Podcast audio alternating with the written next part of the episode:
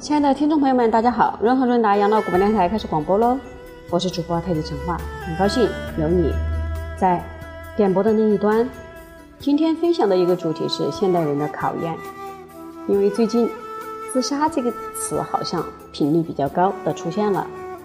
根据世界卫生组织的研究，本世纪最可怕的三大病症——癌症、艾滋病、忧郁症，前两个方面生理方面的困境。现在已经可以做到预测、防备，可以尽量的治疗，不能完全根治。至于忧郁症，就是心理方面的问题了。每个人都有他的临界点，并且每个人都没有办法把握什么时候或者在什么情况会出现压垮自己的最后一根稻草，这是一个难题。一个美国记者访问台湾以后，回国写了他的报道。大概总结为，那就是，嗯，台湾人每天有呃七个苹果就不必看医生的这么一个心理安慰，呃，an apple a day keep 呃 doctors away。下联好像类似于就是讲，如果每天发生一件丑闻八卦，就不会就让人不会患了忧郁症了。因为我们看到别人的八卦消息的时候，好像有些幸灾乐祸的心理。相对来说，还好像还觉得自己过得还还算平安愉快。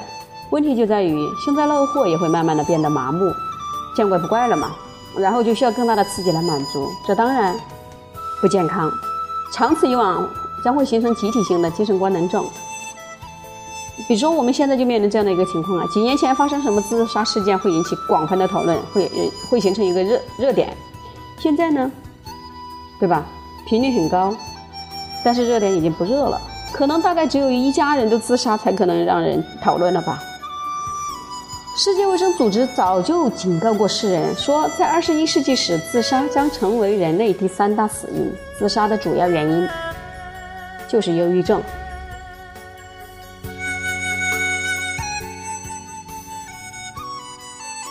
著名国学大师傅培荣先生在教大学的时候，每年都有学生问他为什么不应该自杀。他思前想后，觉得有三个理由可以说得通。第一，首先是生命的所有权并非完全属于一个人，就是这个你的所有权并非属于你自己，因为生命的生命是父母所赐予的，并且在成长过程当中或多或少都受到了关爱和照顾嘛。对于生命，我们可以发展、改变、创新，但是却没有权利去消灭。有些人会质疑，生命过程当中充满了痛苦，父母为什么要把自己生下来呢？可是反过来又说，生命当中难道没有快乐的时光吗？一点点都没有吗？那是不可能的。如果是痛苦多于快乐的话，是个事实的前提的话，那么人生的功课不就正好是把这个、这个、这个事实去逆转它吗？就是正好努力把它变成快乐多于痛苦吗？好，接下来第二方面就是，如果说是自杀，那么你就很难把自杀跟自私的关系撇清了。一个人考虑自杀的时候，应该会想到：天下有没有人会因为你自杀了而伤心呢？如果只要有一个人会伤心难过，那么你自杀这件事情就是建立在别人的痛苦之上的。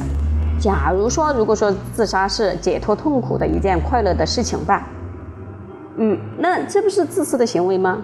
反过来想，为了避免自私，就鼓起勇气面对自己的生活当中的苦恼嘛。有些人会认为自杀是勇敢的表现，事实上，活下去并且解决问题，才是真正的勇者。死亡只有一句可能的描述，就是逃避。活着却有千百种的可能性，永远有着不一样的明天。第三个方面是从主体的选择权来思考，人有理性会选择某些行动来帮助自己嘛？即使这些行动在别人看来是可能，呃，愚蠢或者是没有意义的。所以，众生都迷迷惘惘、糊里糊涂的过日子的不在少数。但是，不管是多么愚笨，或者是多么无意的选择，都不能选择走到消灭自己这一步。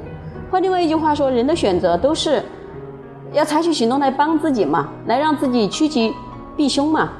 但是，自杀这种选择却是让自己消失，让主体消失，让主体消亡嘛。所以，这是一个矛盾。原来想要帮助主体帮助自己，现在却消灭了自己，消灭了主体，这完全是颠倒错乱嘛？是不是很多自杀的人没有把这个问题想清楚？上面的三个方面的反对自杀的理由，只是防御防御性的说法，也就是说，他们也许可以使人打消自杀的念头，却不足无疑让人活得充实而有意义。所以啊，探讨现代人的考验，必须要兼顾到两方面：一方面是破除偏差的观念，降低忧郁症的压力和威胁；另一方面要说明生命的完整结构，犹如一座高山。如果是努力攀登，会不断发现新奇的风景，体验到美妙的境界。诗人的痛苦指数不断的提升，如果没有相对的快乐作为回报，那就是太不公平了。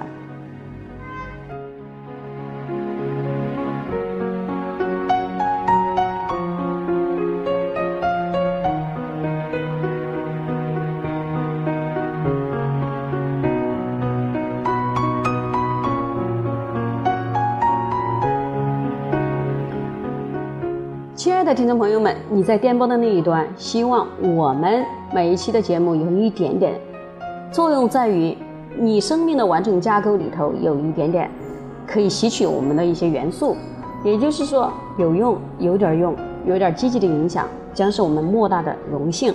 好，祝福大家。